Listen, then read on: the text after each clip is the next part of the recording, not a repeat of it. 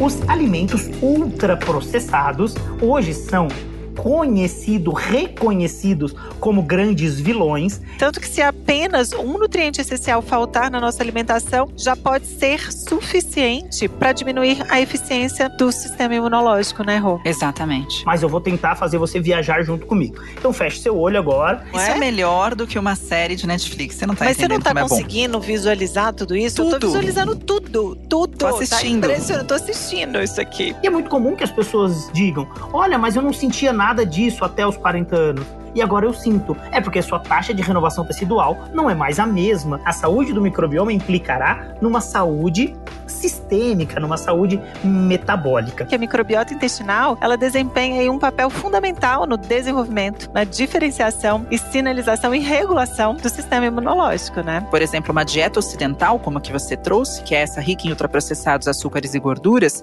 ela simulava na microbiota intestinal o envelhecimento.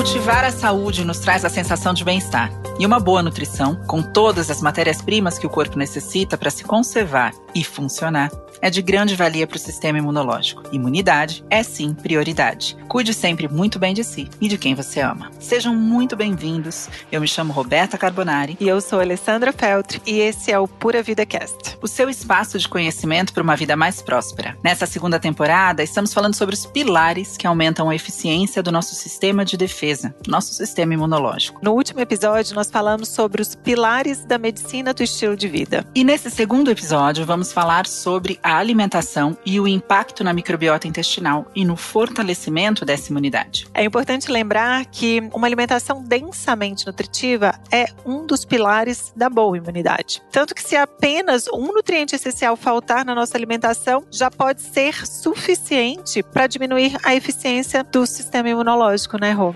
Exatamente. Desse modo, o fundamento indispensável para uma boa imunidade, que é indissociável de uma boa saúde, é um padrão alimentar com adequada densidade nutricional, rico em alimentos naturais, variados e minimamente processados, que consequentemente também modulam a microbiota intestinal. Fundamental e apontado como um dos pilares para boa imunidade, para uma imunidade eficiente. E antes da gente explorar então mais esse assunto, eu vou apresentar e trazer o nosso segundo convidado da temporada. Quem nós traremos hoje é uma referência em modulação intestinal. Ele é nutricionista e mestre em ciência dos alimentos, além de atuar como professor com mais de 4 mil alunos em diversos estados do país. Seja muito bem-vindo ao Pura Vida Cash, Dr. Murilo Pereira. Olá, olá, muito obrigado, muito obrigado pelo carinho, obrigado pela confiança, obrigado pelas palavras. É uma satisfação para mim estar aqui e fico à disposição aí para responder uh, o que vocês tiverem de questionamento sobre essa área relacionada ao intestino, microbiota, imunidade, uh, quais os impactos disso na saúde ou até mesmo no nosso comportamento, né? Murilo, gostaria de te agradecer por ter aceitado esse nosso convite. É um prazer recebê-lo aqui no Pura Vida Cast. E é muito importante podermos abordar com tamanha profundidade esse assunto que é tão relevante de ser compreendido e estudado por todos nós, não somente nós profissionais de saúde, mas todos os nossos ouvintes aqui. Principalmente quando os estudos mostram que cerca de 70% das células imunes de cada indivíduo se encontram separadas da microbiota por uma única camada de células epiteliais no intestino. Sem falar que a microbiota intestinal, ela desempenha um papel fundamental no desenvolvimento, na diferenciação e sinalização e regulação do sistema imunológico, né? É isso aí. Então, Murilo, o que a gente vai fazer agora? A gente vai organizar esse tema, que é muito extenso, e começar explicando aqui para os nossos ouvintes, né, primeiramente, o que é microbiota intestinal e por que, então, ela se tornou o alvo de tantas pesquisas recentemente. Vamos falar um pouquinho disso? Vamos, vamos lá. Acho que é importante que a gente faça aqui uma organização cronológica, né? Em 2007, tem início nos Estados Unidos por um grupo de pesquisa, um grupo de pesquisa gigantesco, um projeto chamado Microbioma Humano. Em 2001, uh, eh, foi finalizado o projeto Genoma Humano. Quando se finaliza o projeto Genoma, em que se acreditava que ao conhecermos todas as características genéticas dos seres humanos, nós teríamos uma resposta para muitas perguntas que ainda não têm respostas. No entanto, após o término do projeto Genoma, há um limbo de informações e fica aquela pergunta: bom, Conhecemos todos os genes, conhecemos as características genéticas, mas isso não nos dá resposta para o que vem acontecendo com a população mundial. E aí surge as linhas de pesquisa sobre a epigenética, que é o que regula aquela característica genética de cada um dos indivíduos, e dentre as características de influência sobre essa epigenética, nós temos os fatores ambientais e o que vive junto conosco. E aí, nós já tínhamos especulação do que havia dentro do nosso trato gastrointestinal através de exames chamados de coprocultura, que são exames antigos, eu digo que jurássicos. O que, que é coprocultura? É pegar a merda e colocar num um meio de cultura, numa placa de Petri, e você cultiva a bosta. Então você vai pegar esse cocô, vai colocar ele no meio de cultura e vai crescer bactérias nele. E isso era o que nós tínhamos de verdade sobre a característica de sobrevivência de seres microscópicos no nosso trato gastrointestinal. Esse método de cultivar cocô, ele tinha uma limitação. Só se tinha uma percepção do que saía na bosta vivo. Então tinha que sair lá na merda, tipo, a bactéria tinha que sobreviver a todas as características do intestino, passar pelo intestino delgado, chegar no intestino grosso, ser o Highlander das bactérias e ainda assim chegar viva lá na bosta e esta bosta armazenada em um composto químico para garantir a vida dela e depois ela ir para uma condição ótima de crescimento em um meio de cultura. Então isso fazia com que nós tivéssemos uma percepção de verdade de que o que havia no intestino eram basicamente bactérias chamadas do grupo de enterobacteriáceas, que são bactérias que sobrevivem mais no intestino grosso, chamadas bactérias de conteúdo fecal. Em 2007, depois do projeto Genoma ter acabado, o grupo de pesquisadores então tenta investigar o que existe dentro do intestino, mas por um método de amplificação do material genético dos micro-organismos que saiu nas fezes.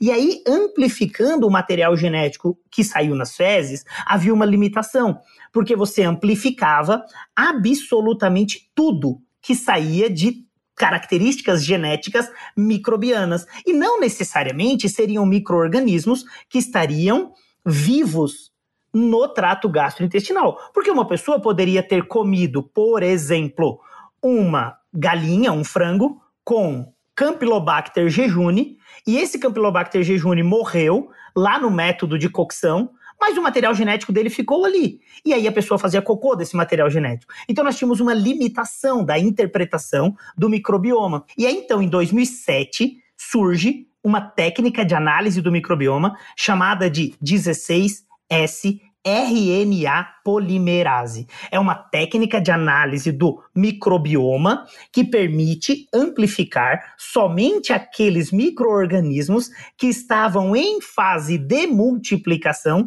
no trato gastrointestinal. Então, a partir de agora, de 2007, nós temos um novo olhar sobre o microbioma, diferente daquilo que havia até 2000 e 7. Então, esse método fez com que o boom científico começasse a fazer correlações com o microbioma, já que agora nós conhecemos esse microbioma e nós temos bons parâmetros para mensurar uma saúde deste microbioma. Quando eu falo saúde, eu coloco entre aspas para quem está ouvindo, porque saúde não é só a saúde do microbioma, mas a saúde do microbioma implicará numa saúde sistêmica, numa saúde metabólica. Então, é, respondendo o que é esse microbioma intestinal, ele é um conjunto de micro-organismos que, de certa forma, sobrevive junto com o ser humano em um comensalismo que não necessariamente estará em eubiose. O que seria eubiose? É um estado de equilíbrio. Já se sabe, através de estudos populacionais, que avaliaram características do microbioma, que quando ele está em uma forma de desequilíbrio, e nós chamamos isso de disbiose intestinal, ela pode influenciar ou ter correlações com alterações metabólicas ou até mesmo comportamentais, e hoje se especula até mesmo uma melhora no tratamento do câncer, e a resposta imunológica é totalmente influenciada por esse universo microbiano que nos coloniza. Então, essa colonização microbiana pode influenciar tanto na imunidade e os métodos de análise hoje, principalmente esse, o 16S RNA polimerase, permite uh, que nós tenhamos já bons parâmetros de qualidade ou de diversidade, para que assim possamos estabelecer métricas do que é bom, o que é ruim para um ou para outro indivíduo. Murilo, dentro de tudo que você trouxe de conhecimento, né, uma explicação aí brilhante sobre a microbiota intestinal e o impacto dela também no sistema imunológico. Ah, quando a gente relaciona assim, disbiose e permeabilidade intestinal, a gente tem esse impacto aí significativo no sistema imunológico. Vamos falar um pouquinho sobre isso também, sobre desbiose, Vamos. permeabilidade intestinal e imunidade, que eu acho super bacana. Perfeita a sua pergunta, e eu acho que isso entra também numa pergunta que eu ia fazer a respeito da diversidade, porque o Murilo falou de diversidade, né? O quanto essa diversidade é necessária, o que é essa diversidade e a ausência de uma microbiota aí diversa, né? O que pode causar. Então, acho que já tem bastante assunto aí para o Murilo. Então tá, eu vou responder primeiro a Roberta e depois a Lê. Sim. Porque eu acho que fica mais é, didático. É, eu costumo fazer uma analogia para interpretar o microbioma. Quando eu falo de microbioma, uh, o termo bioma não é por acaso. Então, nós precisamos fazer uma uh, transposição de informações para um bioma. Então, vamos imaginar o bioma pantanal. O bioma pantanal é um ambiente em que nós temos uma vegetação característica da região pantaneira, nós temos todo um ecossistema característico da região pantaneira. Então, nós temos o bioma pantanal. Se nós quisermos identificar pontos que vão nos mensurar de alguma forma uma qualidade do bioma, existe um índice chamado índice de alfa-diversidade, que é um índice em que se quantifica a diversidade de espécies que sobrevivem neste bioma. Este é um parâmetro de qualidade, que quanto maior o índice de alfa-diversidade, mas nós temos mais vidas, espécies distintas que sobrevivem em uma simbiose, em um equilíbrio. Acho que essa é a palavra mais adequada, um equilíbrio, uma saúde do bioma pantanal. No entanto, se por um acaso nós tivermos lá uma superpopulação de java-porco, e essa superpopulação de java-porco ou de capivaras, ela vai aparecer no índice de alfa-diversidade, dizendo: olha, não está tão diverso assim. Nós temos um excesso de java-porco e um excesso de uh, capivara, que é um grande roedor, que até então não tem grandes problemas, no entanto, ela carrega muitos parasitas, muitas pragas, e isso pode aumentar a contaminação de outras espécies animais, ou o bioma pode ficar comprometido com muita bosta de capivara, e isso então pode ser mensurado por alguns animais. Na microbiota intestinal não é diferente. Então nós temos já um número de start, seria iniciar a multiplicação. Então, nós temos números já conhecidos de cerca de 500 a 600 espécies que sobrevivem em um ambiente intestinal, e essas uh, enzimas e esses pedacinhos de material genético que vão ser amplificados, eles já são conhecidos. Então se amplifica a diversidade microbiana com esse universo de starts que nós temos para o crescimento e a amplificação do material genético microbiano e com um número total de espécies que poderiam crescer, que poderiam existir nesse intestino, desse total que se tenta amplificar, se faz um cálculo de alfa-diversidade para se determinar o quanto está uh, diversa essa microbiota, que parece ser um dos parâmetros mais importantes do ponto de vista científico atual. Nós temos um método de avaliar se o bioma pantanal está em equilíbrio, que é mensurando ou acompanhando a taxa de sobrevivência da onça pintada, que é um animal característico daquela região e que se ela está em um raio de atuação, sobrevivendo bem e que se vê uma multiplicação, uh, várias onças pintadas se multiplicando e tal. Isso é um bom parâmetro de qualidade. Em intestino, nós já temos a nossa onça pintada. No intestino já existe uma bactéria que ela representa uma grande qualidade, que é a Akkermansia mucinifila. Essa bactéria, quando ela é encontrada nos indivíduos, nós temos menores índices de obesidade, de alterações metabólicas. Em estudos populacionais, tem se notado que aqueles indivíduos que apresentam Akkermansia mucinifila, numa proporção de 3 a 5%, eles têm melhor é, equilíbrio metabólico do que os outros indivíduos. Então, para explicar um pouco a diversidade e os métodos de análise do microbioma, nós podemos finalizar assim. Primeiro, o índice de alfa-diversidade é um parâmetro para você avaliar a qualidade. Da mesma forma que se avalia a qualidade de um bioma, o nosso microbioma é avaliado assim. A proporção de filos microbianos é um outro método, como avaliar lá no Pantanal o quanto que tem de roedores, o quanto que tem de pássaros e o quanto que tem de mamíferos e o quanto que tem de felinos. Isso no intestino também é possível. Então a gente tem como categorizar os grupos de microorganismos em proteobactérias, firmicutes, bacteroidetes, que são grupos microbianos, que é uma outra forma de analisar. E ainda assim, existe um método chamado de análise de cluster que consegue uh, estabelecer em um raio de maior taxa de sobrevivência de micro-organismos dentro de uma interpretação de amplificação do material genético microbiano de diversas condições metabólicas e comparar com o que foi encontrado na pessoa. Então você pega o que foi encontrado de microrganismos que sobreviveram com maior proporção nas fezes do indivíduo a ser analisado e joga dentro de um banco de informações de pessoas diabéticas, por exemplo, e você vê se ela se encontra nessa região ou de pessoas com doença inflamatória intestinal, ou de pessoas com obesidade, ou de pessoas com estado eutrófico, metabolicamente falando. E isso é uma outra forma de interpretar o microbioma. Qual o impacto disso sobre uh, o organismo? Que é um pouco do, da pergunta da Alê. Nós temos um órgão chamado intestino delgado, que é o órgão que nos permite a maior taxa de comunicação com o meio externo porque nós temos uma amplitude de comunicação com o, a luz, o lumen, né, a luz do trato gastrointestinal, e é aquilo que nós nos comunicamos com o meio externo desde o momento do nascimento até a morte, através daquilo que nós colocamos na nossa boca. E o nosso corpo precisa ter uma camada de proteção que vai garantir com que alguns destes compostos que entram pela boca sejam absorvidos e outros virem bosta. e isso, esse diferencial que vai selecionar o que nós vamos absorver, o que nós vamos jogar fora, nós temos também uma vulnerabilidade a é, ataque dessas células de defesa. Então eu costumo fazer uma analogia para explicar isso, como se nós estivéssemos em uma casa e nesta casa, em um bairro, e essa casa em um bairro tem um muro isso porque a gente mora no Brasil e a gente não mora em Jurerê Internacional. Porque lá não tem muro, não. né? Então não dá, se você mora em Jurerê Internacional e tá ouvindo, não, dá pra explicar. não é do seu bairro.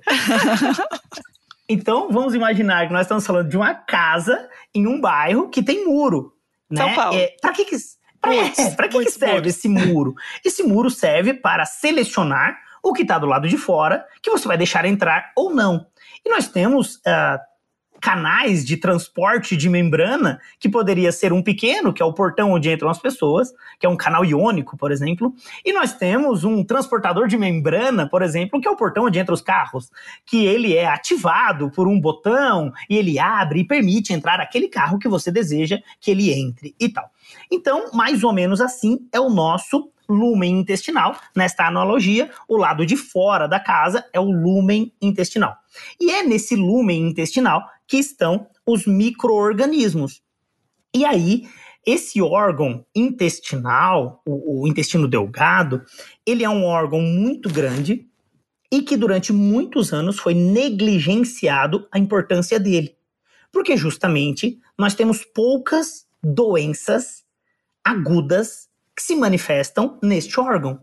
E a medicina baseada em evidência sempre buscou tratar o ser humano mais doente. Diferente da veterinária, que tenta gerar o melhor animal. O melhor boi, o melhor cavalo, o melhor cachorro, o exemplar da raça. E as competições, inclusive, no mundo animal, são para sempre ter o melhor. Sempre se desenvolve para ter o melhor. O mais puro, o mais saudável. Uh, e na medicina, baseada em evidência, sempre se buscou tratar o mais doente. Então, o órgão intestino delgado não é um órgão que apresenta muita doença. Logo, ele foi esquecido. Então, se você procurar um profissional para tratar osso, tem, porque tem problema de osso. E aí você vai encontrar o ortopedista, o osteopata. Se você tiver uh, um problema no intestino grosso, você vai encontrar a colon proctologista. Se você tiver um problema no estômago, você vai ter o gastroenterologista. Agora, se tiver um problema no delgado, procura Deus. Porque cara, não vai ter alguém que, que, que tenha essa área como uma especialização. Ele é o nosso órgão em maior extensão de imunidade. E nós temos nele dois tipos de imunidade. A imunidade inata, que é estabelecida por uma barreira chamada de GAUT. GAUT, o termo significa uh, tecido, então de trás para frente, GAUT, T, tecido, linfóide, A, associado ao G, que é de gut gut de intestino. Então, tecido linfóide associado ao intestino. Então, esse GAUT, ele está imediatamente abaixo das células de revestimento do nosso epitélio intestinal. Onde no nosso epitélio intestinal nós temos o muro. O muro, que é poroso, permeável, quando nós desejamos para alguns compostos. Então, fazendo uma analogia, a nossa extensão intestinal é formada por células, que são células de revestimento. No entanto, a histologia, a biologia celular, a fisiologia já nos explica que nós não temos só células de revestimento, que é o nosso tecido que no intestino delgado é chamado de enterócito. Então nós temos uma célula de revestimento chamada enterócito, que é responsável pela absorção de muitos nutrientes, mas nós também temos células chamadas de células de Goblet, que são células responsáveis pela produção de uma camada de muco, de mucina, que é rica em peptídeo antimicrobiano e protege essa célula. Então seria como se nós tivéssemos garrafas de vidro quebradas em cima do muro. Então não é só tijolo. Tu tem também as garrafinhas de vidro lá que você coloca para dar uma certa proteção, uma certa segurança a uma invasão. Então essa seria a célula de Goblet. Nós temos também a célula de Panet. A célula de Panet é uma célula que fica localizada na cripta da vilosidade. E esse nome parece ser muito esdrúxulo, mas eu vou tentar fazer você viajar junto comigo. Então feche seu olho agora, imagine que os seus dedos da mão são as vilosidades e na junção lá embaixo que divide o dedo indicador do dedo médio, essa junção lá embaixo que fica entre os dedos é a cripta da vilosidade. E nesse local nós temos uma célula chamada de célula de Panet que hoje é reconhecida como a célula de proteção imune inata, que nas crianças ela é extremamente mais evidente do que nos adultos. E talvez por isso nós tivemos uma menor vulnerabilidade nos últimos dois anos da pandemia em crianças, porque nós temos uma amplitude de defesa imune inata, diferente dos indivíduos adultos e idosos. E sobre a célula de Panet, que é responsável pela imunidade inata intestinal, ela é como se fosse uma guarita. Imagina que você tem uma casa, uma casa de rico, rico, você é top das galáxias. E aí você tem uma guarita. E dentro dessa guarita você tem um guarda, um guarda que tem uma arma, que dependendo do que acontece lá fora, se é algo que acomete a segurança da tua casa, o guarda mete fogo. Então a célula de Panet é absolutamente assim. Para não estender muito, vamos a uma analogia para facilitar a vida de todos. Imagina então que o muro é formado por tijolos e esse é o nosso enterócito.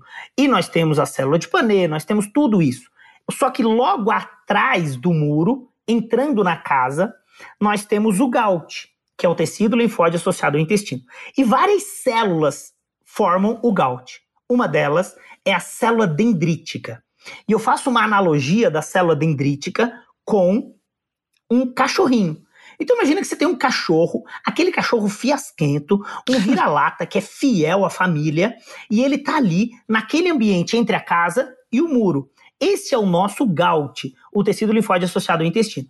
E esse cachorrinho, quando ele mete o nariz pro lado de fora da cerca, hum, hum, hum, ele avalia quem está do lado de fora. E se ele avalia do lado de fora e é, por exemplo, um carteiro ou algum indivíduo que as características remetem a ele perigo, esse cachorrinho dá um ataque. Ele não tenta avançar a pessoa, ele tenta avisar o seu dono que algo está mal lá fora. Então ele começa. Ele não vai atacar nunca. Se o cara abrir o portão, ele não ataca, mas ele é o fiasquento. E essa é a nossa célula dendrítica. Ele é um pincher. Ele é, é um pincher, pincher. acabei de é um identificar. Pincher, é isso, a célula dendrítica é um pincher fiasquento que percebe o que está lá fora e esse latido, esse estrondo do cachorro são as citocinas liberadas pelas células dendríticas quando lançam pseudópodos, que são falsos braços, para o lúmen e percebem o que está acontecendo lá no lúmen. E com essa percepção, essas citocinas, por exemplo, a interleucina 23, liberada pelas células dendríticas, ao perceber o que acontece lá no lúmen, a interleucina vai até uma célula chamada de ILC, que é a célula linfóide inata. Essa célula linfóide inata, ILC, nós temos uh, relatos de várias delas, mas três têm mais importância: ILC1, ILC2 e ILC3. A ILC3, olha como a vida é fácil, né? Ela é estimulada pela interleucina 23, 23 e ILC3, e aí fica tudo mais fácil. E aí, então, quando a interleucina 23, liberada pela célula dendrítica, estimula a célula linfóide inata 3, ela, a célula linfóide inata, libera substâncias. Uma delas é a interleucina 22. E a interleucina 22 vai lá na célula do epitélio e diz assim: epitélio, te protege, que a merda agarrou do lado de fora. E aí o epitélio libera um peptídeo antimicrobiano chamado REG3-gama, e isso vai gerar equilíbrio desse microbioma. Então existe toda uma explicação imunológica, bioquímica, para que nós tenhamos hoje convicção de que essa imunidade inata é fundamental. Maravilha. Gente, respira. Respira profundamente que melhor não que série acabou, de Netflix. Não isso é? é? melhor do que uma série de Netflix. Você não tá Mas você não entendendo tá como é conseguindo visualizar tudo isso? Eu tô Tudo. visualizando tudo, tudo. Tô assistindo. Tá tô assistindo isso aqui. Murilo, vê, vou colocar aqui uma, uma interrogação só para poder a gente associar um pouquinho do que, que a Rô trouxe de pergunta. Para minha pergunta, significa que, com toda essa sua explicação, quando eu tenho lá a célula dendrítica só latindo, né? Quando eu tenho lá as células de Panê só fazendo né, a função dela, isso significa que eu tenho uma boa saúde intestinal, que eu tenho uma boa diversidade de microbiota e todo esse sistema imune ali, que é o GAUT, ele está funcionando corretamente, certo? É isso, é resumidamente é isso. É que agora é a parte em que eu é, venho explicar, né, no posterior, depois dos comentários, Sim. eu vou explicar quais são os possíveis causadores de quebra do muro. Maravilha. Perfeito. É isso, gente. Perfeito. É, Então, Porque eu isso tô- gera permeabilidade. maravilha. Tô ansiosa pra Então, saber quem vai quebrar esse muro. Diante Então tá. dessa diversidade, todo o equilíbrio da saúde intestinal, nós temos o sistema imune respondendo sem gritar, sem rottweiler, sem nada. Então vamos lá. Agora imagina o seguinte: ah, o muro de uma casa pode quebrar por vários fatores. Um deles, por é, eu chamo de certidão de nascimento amarelada. Quando a certidão de nascimento vai ficando mais amarelada, é por idade. E notem que é, quem estiver ouvindo e por um acaso tiver experiência superior a 35 anos, faça uma reflexão. A sua pele renova e recupera da mesma forma que ela recuperava aos 20? E aí, se você já fez essa reflexão, imagina, você acha que a sua tripa renova com a mesma intensidade do que ela renovava aos 20 anos? Não. Um muro também pode quebrar porque alguém bateu nele. Isso é um acidente, uma coisa não esperada. Mas um muro também pode bater por uma água. Uma água que pode ser extremamente inofensiva, mas que, se uma mesma gota cair em um mesmo lugar mil vezes, ela vai gerar um furo. Então, se nós temos um alimento que é potencialmente alergênico e nós continuarmos ingerindo ao longo de 10, 20, 30 anos, vai chegar numa hora em que o nosso corpo não tem mais capacidade de renovar tecido. É como se toda semana alguém viesse e desse uma picaretada no muro. E toda semana tu vai lá e renova, tu vai lá e renova. Chega numa hora que tu enche o saco e tu não consegue mais renovar aquilo, porque tu tem que melhorar o resto do corpo. E é muito comum que as pessoas digam: olha, mas eu não sentia nada disso até os 40 anos. E agora eu sinto. É porque sua taxa de renovação tecidual não é mais a mesma. E tu não consegue mais reparar o pequeno dano que era gerado. Os alimentos ultraprocessados hoje são conhecidos, reconhecidos como grandes vilões, e para que nós tenhamos uma taxa de vida de prateleira elevada, e para que nós tenhamos uma boa uh, biodisponibilidade dos compostos que estão dentro dos alimentos, se atribui a estes alimentos compostos que vão gerar vida de prateleira longa, estabilidade, mas que, por incrível que pareça, podem causar dano às junções fortes que existem entre as células. Murilo, essa história sensacional me fez, né? Eu que já estudo isso por, por ser um profissional da saúde, me fez entender assim mil vezes mais como funciona de uma forma até lúdica, eu diria, né? É, o pincher que mora em mim. Mas eu queria te fazer algumas perguntas. Primeiro que assim, estou encantada com a forma que o Murilo é íntimo das fezes, né? Porque a gente fica pensando, poxa, eu vou falar de microbiota, a palavra adequada seria fezes, mas o Murilo não. O Murilo conhece por todos os nomes que ela pode ser chamada. Eu achei isso o máximo.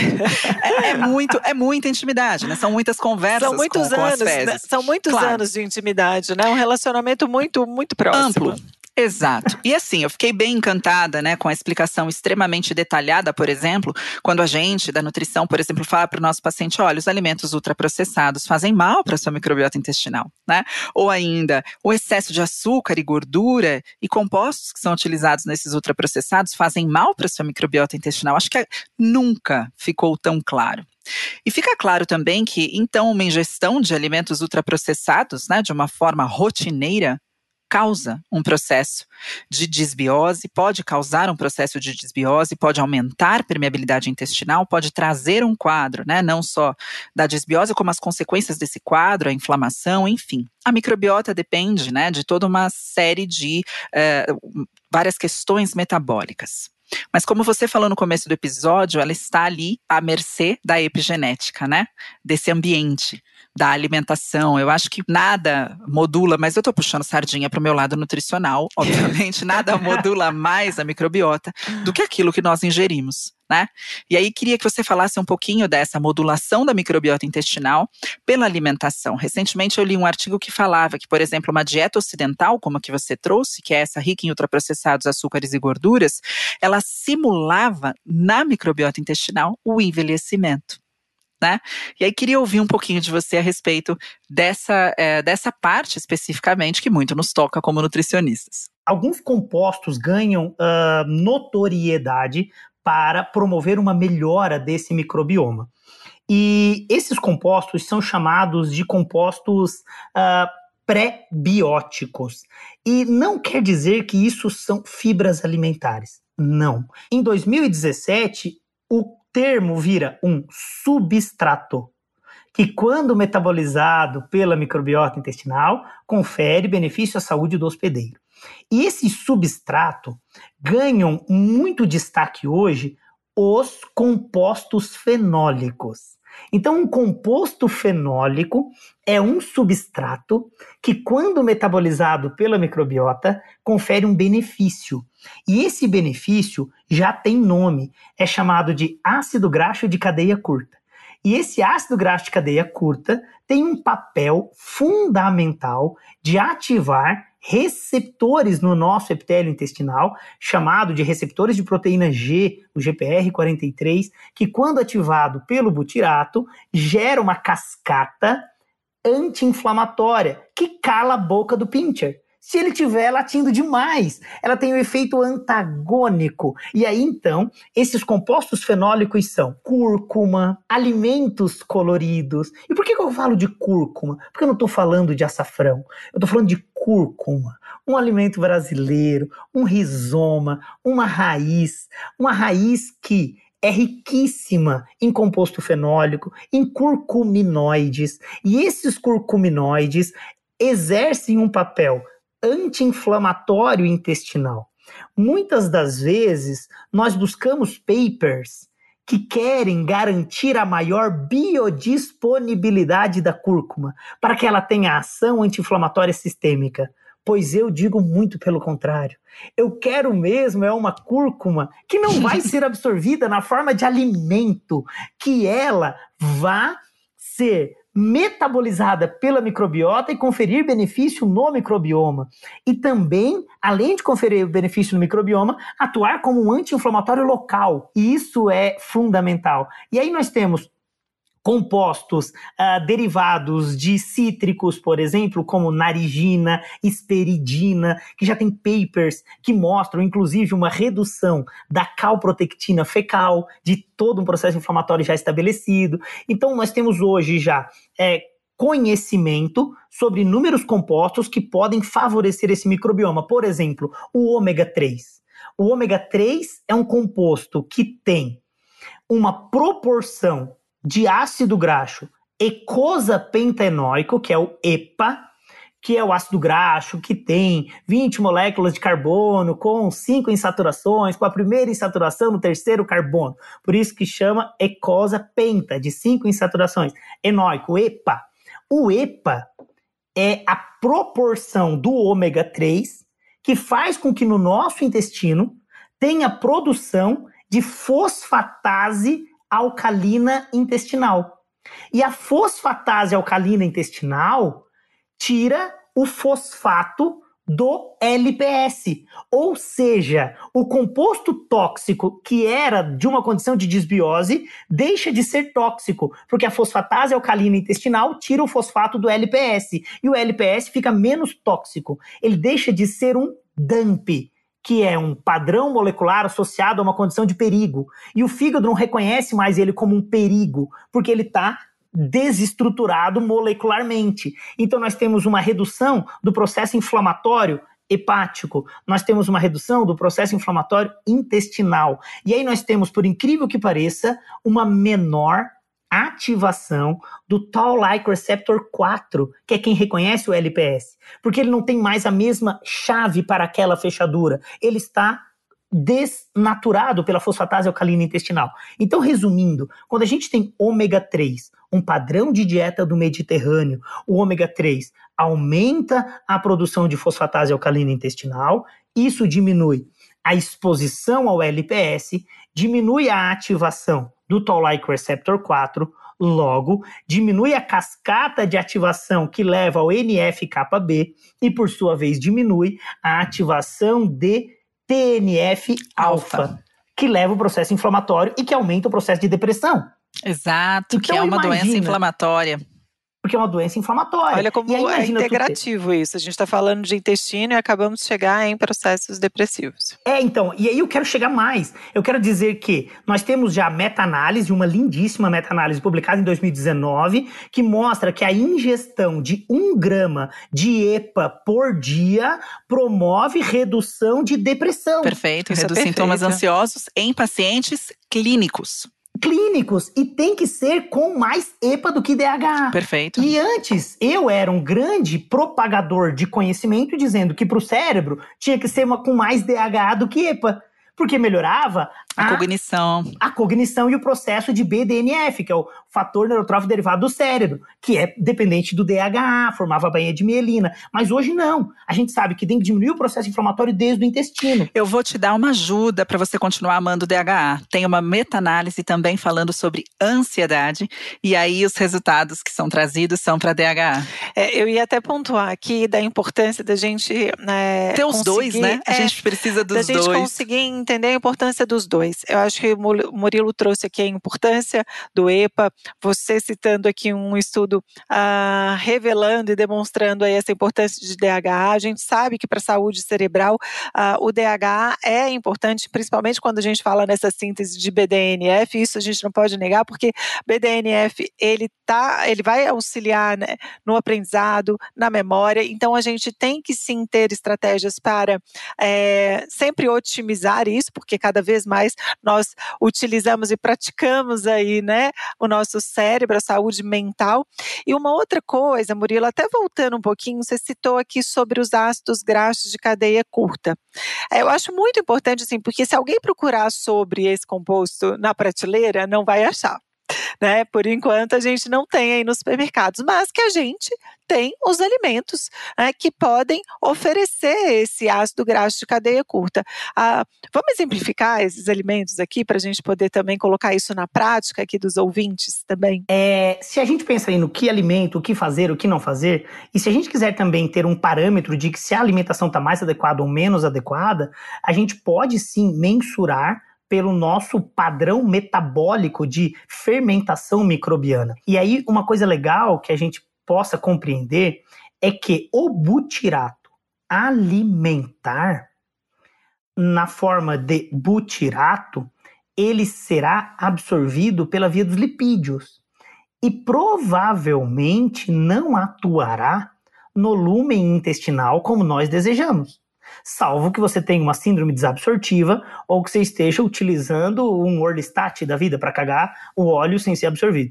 então, assim, é, é, salvo essas duas condições, ele vai ser muito bem absorvido pela formação uh, das micelas com o sal biliar, e o sal biliar retorna e tal. Então tem todo o mecanismo de absorção de lipídios, que eu não vou explicar aqui e tal. Mas o que se tem conhecimento é que a produção do ácido graxo de cadeia curta no lumen intestinal é que confere o grande benefício para o intestino. E essa produção é dependente de metabolismo microbiano com os pré-bióticos. Então, as fibras alimentares e os flavobióticos, os compostos fenólicos, por isso uma alimentação quanto mais variada possível, quanto mais colorida possível, desde que não seja com MM, pelo amor de Deus. Ai, ótimo. É, porque às vezes prescreve uma dieta colorida, o cara vai, não, comi MM, garanti todas essas coisas. Então, Mentos frutas.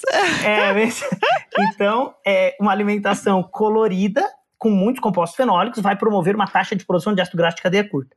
E o que é legal, quando a gente fala do ômega 3, essa dieta de padrão do Mediterrâneo, ela leva a um aumento da taxa de sobrevivência de bifidobactérias. Ótimo. E as bifidobactérias são micro-organismos potencialmente mais produtores de ácido graxo de cadeia curta. Então, quando a gente equilibra o padrão alimentar, nós promovemos isso.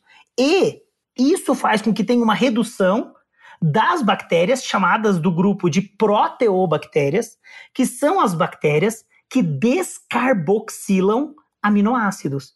Os aminoácidos são compostos que têm um NH2 e um uma carboxila. Então todo aminoácido é igual. Ele tem uma fração carboxílica e uma fração amina. E quando as bactérias descarboxilam, o aminoácido, eles geram aminas, aminas biogênicas. E essas aminas biogênicas são compostos fétidos. Um dos componentes das aminas é cadaverina, a outra é putrescina, a outra é triptamina. Esses compostos, essas aminas, têm cheiro extremamente fétido. Então, quanto mais fedorento é o pum, mais descarboxilação de aminoácido. Menos você aproveitou a proteína da sua alimentação. Ou porque você comeu demais, ou porque você tem uma taxa de bactérias elevada que faz descarboxilação de aminoácido. Então, aquele pum extremamente podre, cuidado, isso pode ser um sinal de citocinas potencialmente inflamatórias. E aí nós vamos a um caminho que eu acho que é fundamental explicar aqui, que é o caminho de degradação microbiana de um aminoácido chamado de triptofano.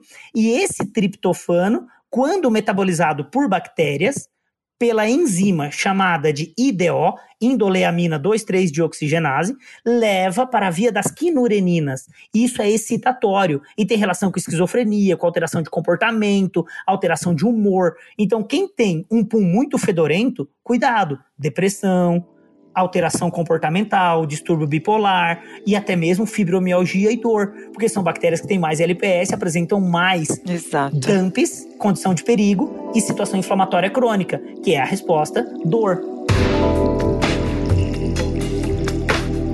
E aí, para encerrar, eu queria que a gente entrasse num tema que é muito atual. Né? A gente já sabe, já entendeu muito bem, eu pelo menos tive uma grande aula aqui de como funciona o nosso sistema imunológico na nossa microbiota intestinal.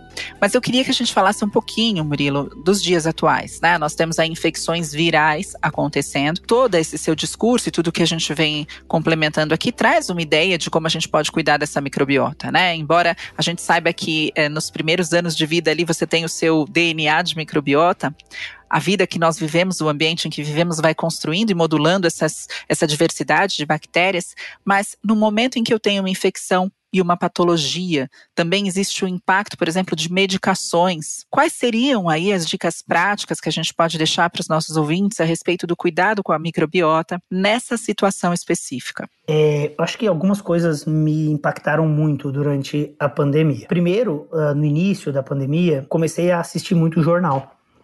Né? Depois eu desisti, mas no começo eu assistia muito. E, por incrível que pareça, eu assisto jornais de economia e um deles me mostrou o impacto da pandemia uh, no consumo. Então, era uma pesquisa de consumo e eles mostraram que o consumo de ultraprocessados tinha aumentado 37%, porque as pessoas queriam sair menos de casa, ficavam mais confinadas, compravam o que durava mais, para né, o efeito do confinamento e do medo da escassez e o medo mesmo, né? Então aumentou em 37% o consumo de ultraprocessados. E reduziu isso, que é mais significativo, cerca de 30% o consumo de alimentos minimamente processados. Então, somando os dois, né? Porque diminui um e aumenta o outro, tu tem um, claro. uma exposição alimentar muito mais prejudicial, ah, né? Prejudicial, acho que esse é o termo, prejudicial para o microbioma como um todo. E se você me perguntar qual é a conta que nós vamos pagar, eu digo qual é a conta. A conta ela é derivada de um processo uh, de médio prazo, que foi o que nós vivemos, dois anos, de sinalização inflamatória crônica. O que, que é isso? É o fígado recebendo todos os dias DAMPs. O que são DAMPs? São padrões moleculares é, associados a uma condição de perigo. O D vem de danger, de perigo. Então, o DAMP é o padrão molecular associado à condição de perigo. Então, quando nós temos uma alimentação muito desregrada, o nosso fígado re recebe por ou por permeabilidade intestinal, ou por transporte mesmo, por algum mecanismo, transportou compostos potencialmente perigosos e o nosso fígado vai reconhecendo tudo isso. O mecanismo de reconhecimento desse perigo no fígado é chamado de ativação do inflamassoma. Tu ativa uma cascata chamada de caspase 1. E a ativação de caspase 1, mediada pela ativação do Toll-like receptor 4, leva à ativação do inflamassoma. E por incrível que pareça, Uh, o mecanismo de defesa fisiológico é ativar lipogênese hepática. E quando tu ativa a lipogênese hepática, tu gera resistência à insulina. E aí tu gera alteração metabólica como um todo. Lipogênese. É, lipogênese hepática, né? É a formação de gordura no fígado, pessoal. Isso, vamos lá. É, desculpa. Imagina, desculpa. imagina você já, já, ganhou todo mundo com o Pincher e o Rottweiler. Agora eu faço a tradução simultânea. Tá então essa certo. lipogênese hepática, ou essa gordura no fígado, que não necessariamente é uma esteatose hepática ainda, é uma gordura. Que, que eu costumo dizer para todos os meus alunos, né, que são profissionais da área de saúde, eu digo que se você não atender alguém com gordura no fígado, a única condição de você não atender é você estar de férias. É porque o resto, se tu atender qualquer pessoa, ela vai ter gordura no fígado. Porque é algo de, desse momento que a gente vive. E aí, nós temos um mecanismo de proteção ou de des, detoxificação hepática, que é o mecanismo de detoxificação hepática de segunda passagem, que é a via de glicuronidação hepática. Não se preocupe com esse nome esdrúxulo. o que é importante é que a via de limpeza do fígado para se limpar desses compostos perigosos é chamado de via da glutationa.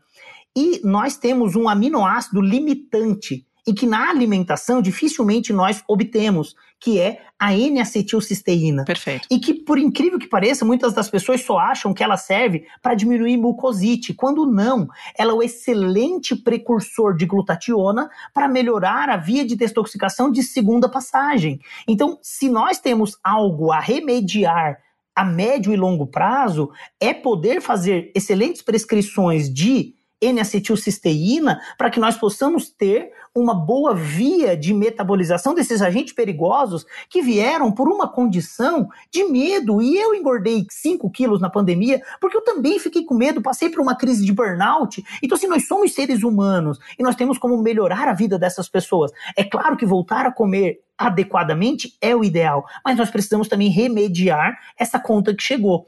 E aí a cúrcuma auxilia muito, os compostos fenólicos, o, o blend o de vitaminas e minerais, que vai ativar a via de detoxificação de primeira passagem dos compostos tóxicos, que ao longo desses dois anos ficaram armazenados no tecido adiposo, e a gente vai começar a metabolizar tudo isso agora. Então, um bom conjunto de complexo B, uh, um bom composto fenólico, um bom ômega 3, uma N-acetil cisteína. Eu acho que tudo isso vai auxiliar nesse processo pós-pandemia e pós-viroses aí. Uhum. E essa condição e que nós passamos de uso. também, né? Pós-medicações. Sim. É o que você falou, Murilo. A gente quer que essa alimentação aconteça, né? Porque a gente sabe o quanto a alimentação preserva essa saúde intestinal, né? Sim. Preserva a microbiota, mas a gente sabe também que nas situações de estresse, de perigo, de a alimentação é muito conduzida por essa emoção, né? E fora o que você comentou, as pessoas com medo de escassez buscando alimentos que durassem mais na prateleira, então a gente não precisa esperar que essa, esse padrão alimentar retorne aos padrões anteriores, né? Deixando essa pessoa em risco. A gente pode fazer as duas Ai, coisas. fiquei tão feliz. Oi, Roberta, você, tipo, resumiu o que eu queria falar, com palavras bonitas. Imagina. Eu vou aprender ainda a falar sobre muros, cacos de vidros e Rottweiler igual a você, tá? Enquanto isso, a gente vai se complementando. A gente vai se complementando. Show. Murilo, queria te agradecer agradecer, foi muito bom ter você aqui com a gente. É, aposto que quem ouviu e quem ficou aqui conosco durante esse bate-papo aí teve um momento muito, muito esclarecedor e muito importante, eu acho que único, né? E pôde aprender aí muito com você conosco hoje. Verdade, Ale, eu adorei esse, esse nosso bate-papo. Murilo, muito obrigada. É sempre uma aula mesmo te ouvir. É, é muito conhecimento, recheada ainda de muita risada, né? Eu dei muita risada aqui no mudo, viu, gente? Não sei vocês, tenho certeza que sim também. Esse foi mais um episódio do Pura Vida Cast, o podcast oficial do Pura Vida Prime. Você pode nos seguir para encontrar diferentes caminhos que te conectam à sua própria saúde. enviar também suas perguntas desse podcast no Instagram, arroba Pura Vida Prime. Adoraremos responder seus principais questionamentos sobre a imunidade aqui com a gente. Além disso, Caso você goste do podcast, pode também avaliar ele positivamente na plataforma que você utilize. Se for no Spotify, por exemplo, basta apertar na estrela, que fica logo abaixo da descrição, e avaliar o programa de um até cinco estrelas. Queremos cinco. Ao fazer isso, você nos ajuda também a levar esse programa para muito mais pessoas. Exatamente. É importante que esse conteúdo possa agregar cada vez mais à vida de cada um de vocês e também de familiares, de conhecidos, de amigos amigos, de sobrinhos, de primos. E bom, Hoje falamos sobre a relação entre alimentação e microbiota intestinal. No nosso próximo episódio, nós vamos tratar de um assunto que eu acredito ser um dos mais difíceis de colocar em prática nesse mundo acelerado que vivemos hoje. Nosso próximo episódio, nós falamos sobre gerenciamento de estresse para uma boa imunidade. E nós esperamos ver todos vocês conosco. Ou ter todos vocês conosco nos ouvindo no próximo episódio. Chegamos ao final do segundo episódio dessa temporada. Queremos agradecer a cada um de vocês que chegou até aqui conosco. Obrigada, Rô. Obrigada, Murilo, pela grande aula, pelo grande conhecimento que você nos proporcionou aqui hoje. Eu que agradeço, muito obrigado, obrigado pelo carinho, obrigado a todos que ouviram, obrigado a todos que continuarão e espero que vocês peçam aí um novo episódio com Murilo Pereira. Eu já pedi, já tá pedido. a gente, a gente é multifunção, a gente tá gravando e a gente já tá no WhatsApp, assim, gente, por favor, já agendem, por favor. Obrigada, Murilo, por estar aqui com a gente, foi sensacional, de verdade.